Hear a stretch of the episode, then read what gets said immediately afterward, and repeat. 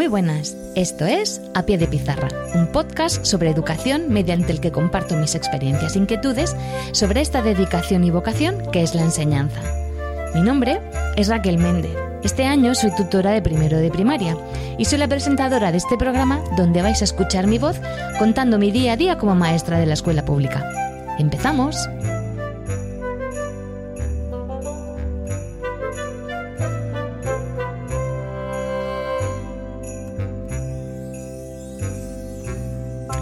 Hola a todos y muchísimas gracias de nuevo por estar ahí.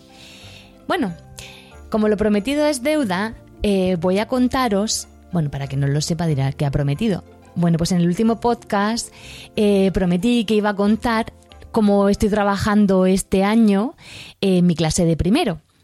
Para quien no lo sepa, yo el año pasado fui tutora de sexto y era una clase maravillosa, niños súper educados, tranquilos, súper entusiastas.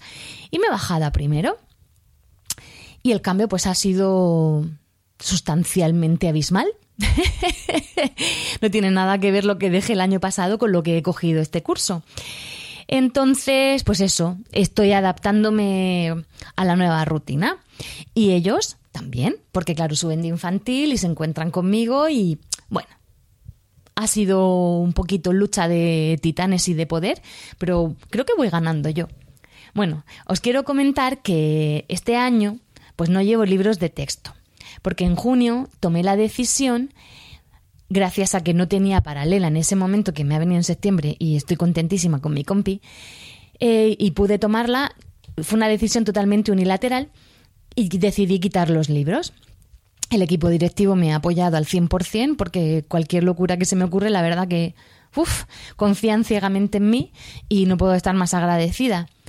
Lo único que sí que he dejado, bueno, ha sido el libro de matemáticas, porque ahora os contaré que yo no doy matemáticas en mi clase, y luego cogí unos cuadernillos de trabajo eh, para trabajar de forma, pues para repasar los primeros 15 minutos del día, la mecánica de las letras y del, cuando, y del vocabulario de inglés pero que todavía no los he empezado.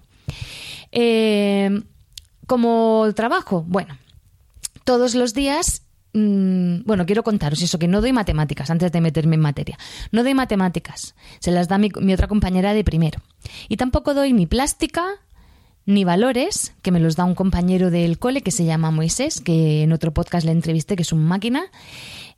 Porque yo, cuando ellos están haciendo esas asignaturas, yo le doy clase a sexto de inglés y de profundización en inglés. Y como tengo que terminar el tramo, pues por incompatibilidad horaria y por motivos que, claro, yo no me sé clonar todavía, lo intento pero no, no me sale, pues eso, que no puedo estar en dos sitios a la vez. Entonces, yo les doy lenguaje, sociales, science, lectura e inglés. Y lo que he hecho ha sido, como no tengo los libros y tengo esa libertad, interrelacionar todo y trabajar no, no puedo decir que estoy trabajando por proyectos porque es mentira, pero sí que estoy trabajando todos los estándares que están relacionados. Eh, ahora mismo me estoy centrando en todo lo que es el cuerpo humano y cuando termine pues, el cuerpo humano voy a trabajar la salud y el entorno, el colegio y la familia. Que no, es, son, no son proyectos en sí, sino que estoy cogiendo los estándares y los estoy agrupando de esa manera. Bueno, ¿Cómo han subido mis alumnos? Pues no saben leer prácticamente ninguno y solo conocen las letras en mayúscula. De hecho, las minúsculas mm, he estado ahora ya empiezan a conocer las, las vocales y algunas consonantes, pero no, no saben escribirlas, aparte le tienen mogollón de rechazo. Pero sí que es verdad que han venido con una conciencia fonológica brutal eh, controlan las palabras encadenadas, eh, todo lo que son las sílabas, le estoy trabajando ya la sílaba tónica. Todo esto sin saber leer ni escribir. Pues son unas máquinas a nivel fonológico. Han hecho un trabajo con ellos impresionante en infantil. Y en matemáticas me dice mi compañera que también, bueno, un trabajo alucinante. Con lo cual me han abierto a mí el camino para, para enseñarles ahora a leer y a escribir. Tengo cuatro que leen, que leen pero el resto estamos en ello. Y entonces, ¿cómo me he organizado yo? Porque cuando les decía, vamos a escribir nuestro nombre en minúscula, se ponían a llorar. Bueno, ha sido difícil, ¿Por qué? Porque también la clase no es que sea una clase tranquila. Yo es lo que digo que es una clase divertida. Y con divertida me refiero a que es una clase bastante movida. No saben, no pueden estar sentados, son niños que no paran de hablar, eh, se caen de la silla, no saben sentarse bien. Ya la seño me avisó que la clase era bastante importante tienen muchos problemas de comportamiento, se pegan un mogollón, están siempre peleándose. Bueno, me va a tocar lidiar con eso. Pero, por contraposición, son unos niños súper entusiastas, todo les encanta, están súper motivados, te siguen el juego con cualquier cosa, todas las actividades que les presentas, es que todo es fenomenal, todo es súper guay, señor, es el mejor día de mi vida. Entonces, claro, me lo ponen muy fácil, porque si les doy en la tecla, si sé crearles esa expectativa de lo que vamos a hacer, todo con el factor sorpresa y planificándolo muy bien, porque si no lo planifico muy bien, se aburren, si hay tiempo muerto, ya sé que eso es el caos. Entonces, pues les consigo enganchar. Ahora acabo reventada de la vida. Yo a las dos, cuando ellos se van, yo me quedo hasta las tres y me quiero morir. Os lo juro, o sea, es que acabo agotada. Y luego aparte, como no llevo libros, todo el trabajo de planificación previo, pues para poder tener material en el aula y poder trabajar. Y no con esto digo que como no llevo libro hago mil millones de fichas, porque no. Luego os contaré. Pero voy a empezar, que me lío, cómo empiezo mi día a día. Todos los días, antes de empezar a trabajar la materia, trabajo otras cosas que son también muy importantes, que son las rutinas. Y las hago en inglés y en castellano.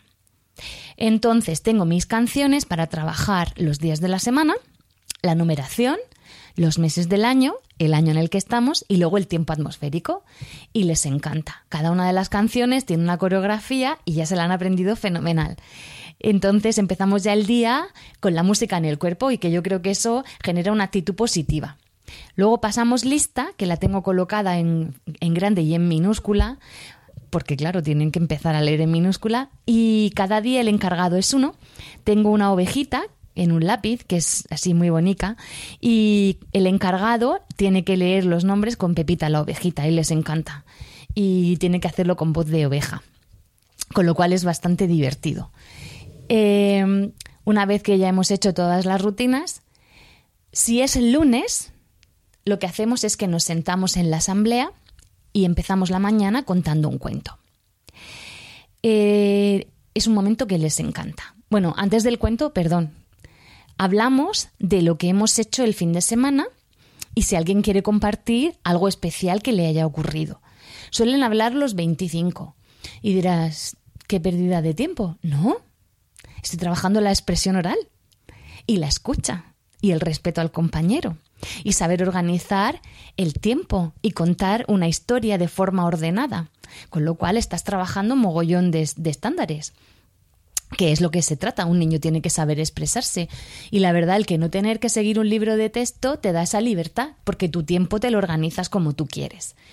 Entonces, eh, cada uno cuenta lo que ha hecho, si ha hecho algo original, luego me preguntan a mí qué es lo que he hecho, y ya así procedemos a la lectura del cuento. El cuento lo leo yo, ¿vale? Entonces, esto es una técnica que he utilizado, que he aprendido con un programa de habilidades no cognitivas que se ha aplicado en el centro, que acabo de hacer un curso, que es eh, cada vez, antes de leer la hoja que vas a leer, tienes que enseñarle las imágenes a los niños y contar hasta cuatro. Y luego ya lees. Y así te evitas el que te digan, eh, me enseñas el dibujo, me lo enseñas, me lo enseñas. Tú lo enseñas antes de leer, lo ven y entonces ya escuchan.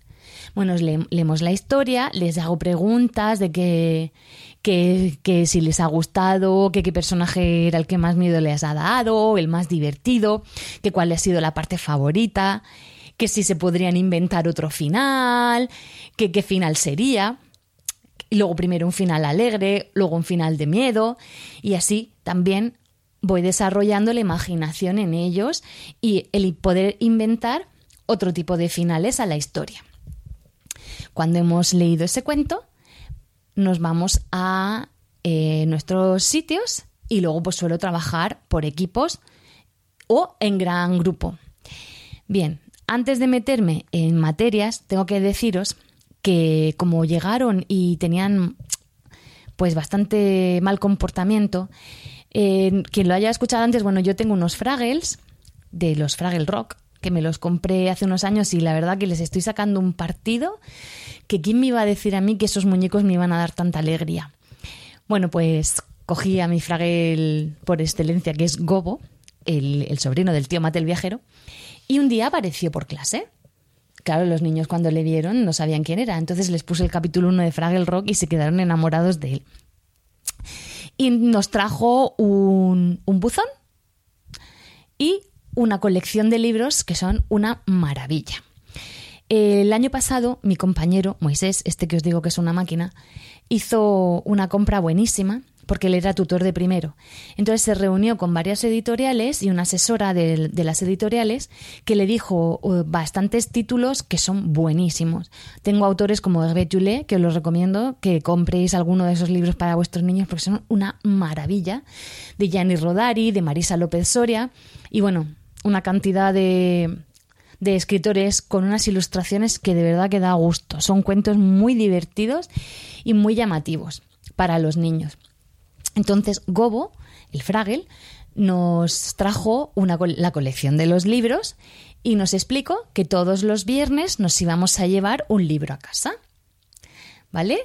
Eh, claro, cuando empezamos a desembalar los, libros, los niños no paraban de abrazar al Fraggle. Gracias, gracias, señor, lo que nos ha traído Gobo. Y yo, madre mía. Luego que compré unas libretas que también nos las ha traído Gobo, madre mía, pues están con el Fraggle que no os lo podéis ni imaginar. Entonces, voy a contar, ya que estoy diciendo lo de los libros, cómo trabajo la lectura. Ahora, como solo tengo cuatro niños que leen, el libro lo leo yo. ¿vale? Pero también les, eh, les Gobo me dice al oído cómo empieza, por qué letra empieza el libro o por qué sílaba.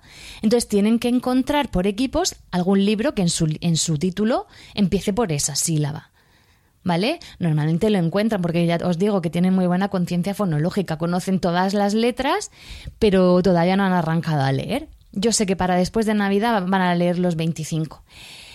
Entonces, bueno, pues cogen ese libro, lo leo, claro, el libro yo sé cuál quiero leer, y luego lo que hacemos es, lo que os he dicho, eh, podemos inventar otro final o podemos em, inventarnos otra escena dentro de ese cuento o cambiar un personaje.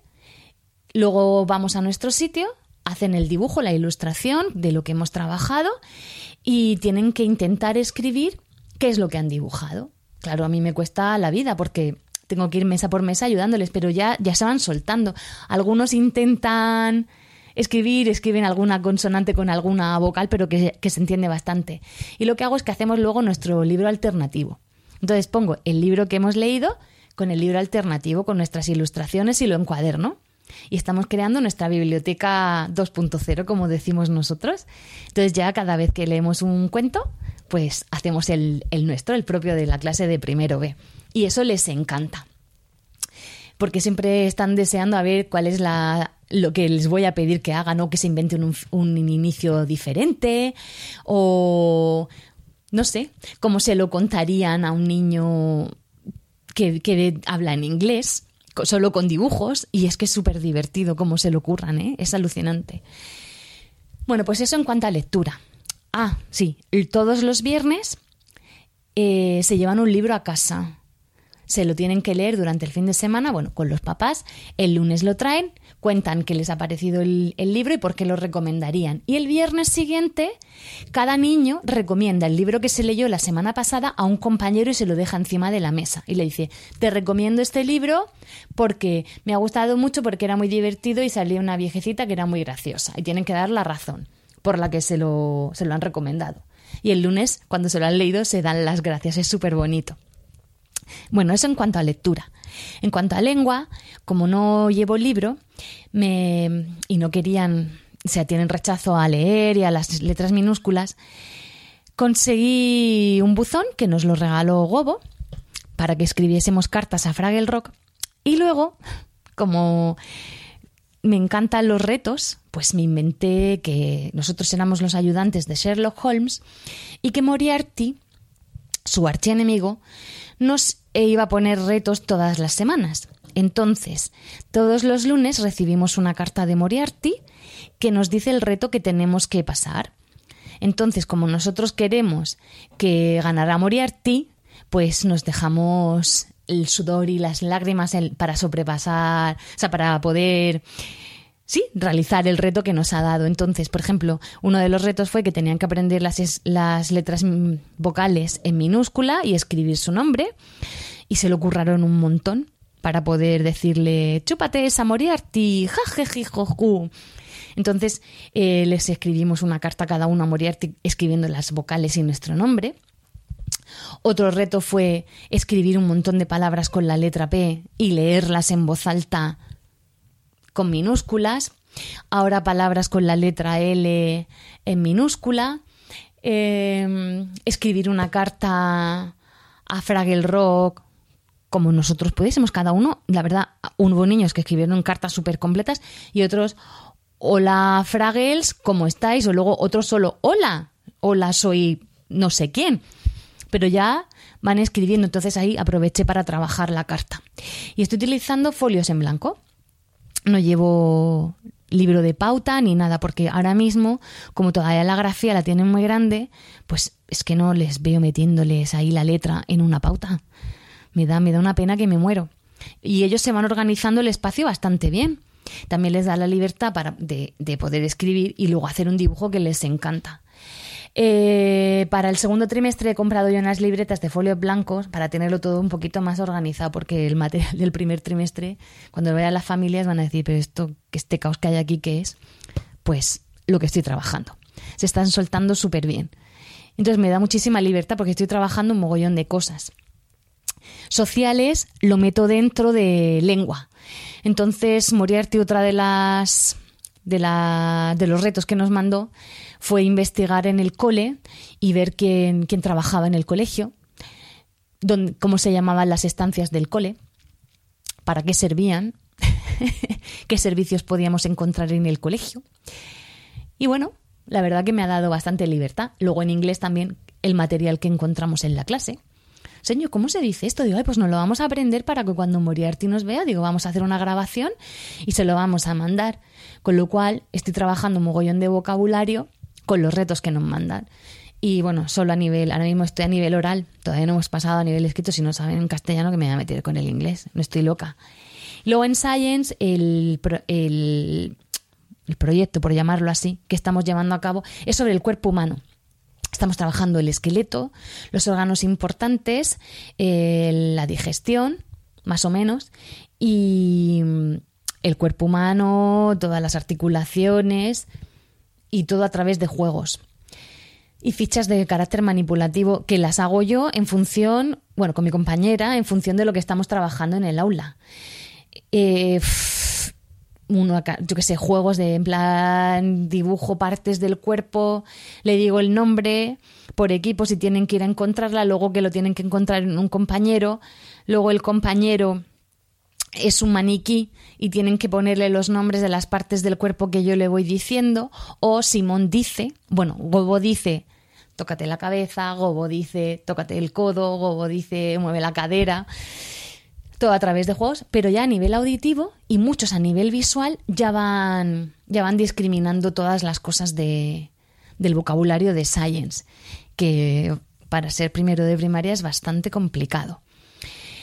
Y canciones, también, un, un montonazo de canciones en inglés y de ciencias, vídeos que ahora mismo no me acuerdo de las páginas web porque me las pasa mi compañera Elisa, que es la máquina de todo lo que es Internet, las nuevas tecnologías. Y estamos planeando también, ahora nos vamos a meter con la salud y los sentidos. Entonces vamos a organizar un como juego, talleres sensoriales con los niños y luego un, almuerzo saludable y un recetario porque este año nos hemos, hemos empezado en el cole con un nuevo programa un proyecto Erasmus con un cole de Finlandia y otro de Gales, con el que ya estábamos hermanados en el anterior proyecto, y va eso sobre hábitos saludables eh, de deporte y de, y de alimentación y cuidado del cuerpo. Entonces, como aunque los niños que viajan son los de sexto, pero nos hemos apuntado todo el cole, pues hemos aprovechado la coyuntura y vamos a trabajar el recetario y vamos a formar el, bueno, pues nuestro almuerzo saludable. Meteremos también ahí algunos estándares del barrio y del entorno cercano de sociales y vocabulario de lengua, claro. Y organización por equipos, el trabajo colaborativo y en matemáticas pues mi compañera trabajará todo lo que es el dinero y bueno, ella sabe los estándares de matemáticas. Yo la verdad que no me da la vida para meterme también en esa asignatura. ¿Y qué os iba a decir más? Pues así es como estoy trabajando, con las cartas, con los retos de Sherlock Holmes y Moriarty, con los Fraggles. Ah, bueno, la semana pasada Moriarty secuestró a mi otro Fraggle que tengo que se llama Musi, nos hizo un montón de, de retos y aunque los pasábamos no nos devolvía Musi. Entonces se les ocurrió a mi clase que podíamos mandarle a nosotros 25 retos y ya escribieron. Mi reto es que saltes a la pata coja durante 24 horas para que lo tuvieran entretenido y así pudiera escapar Musi. Claro, mi director, que es mi aliado, me la trajo a los dos días. Dice que me la ha encontrado por el colegio. Y yo, ¡ay, se ha escapado! Todos los críos, ¡ah, señor! Llorando de la emoción. y ya tenemos el segundo Fraggle en, en clase. Y ahora quieren el tío Matt. Menos mal que lo tengo, pero si me piden otro, yo no tengo más, no tengo más Fraggles. Así que me parece que no van a poder salir de Fraggle Rock. Y ese es mi día a día. Ah, se me ha olvidado decir, y también meto dentro del horario lo de LOBA, la ópera como vehículo de aprendizaje, que me está viniendo fenomenal, como mi clase es tan movida, pues para el autocontrol, la formación del grupo, el respeto a los demás y a uno mismo, a sus ritmos y el desarrollo de la comunicación, la cohesión, la comprensión y el respeto. El respeto por el silencio y por la escucha, que es alucinante. Está siendo una maravilla. De, verdad, quien pueda que escuche el, el, podcast que grabé hace un par de semanas sobre Loba, porque yo cada día que hago alguna sesión me emociono más. Está siendo maravilloso. Bueno, y por ahora eso es lo único que he hecho trabajar jugando, eh, en el mundo mágico de Sherlock Holmes y Fraggle Rock. Y bueno, trabajando la conciencia fonológica, el grupo, juegos, e intentando que sean felices, que se lo pasen bien y que tengan muchísimas ganas de aprender. Bueno, espero haberos dado alguna idea. Sé que no he sido muy precisa con todos los juegos, pero si queréis que os diga alguno de los que hago, no dudéis en escribirme, que yo encantada cuando tenga tiempo, a eso de las 3 de la mañana, porque no duermo, pues os mando alguna, alguna ayudita, ¿vale? Bueno, un beso y nos vemos pronto. Hasta la próxima.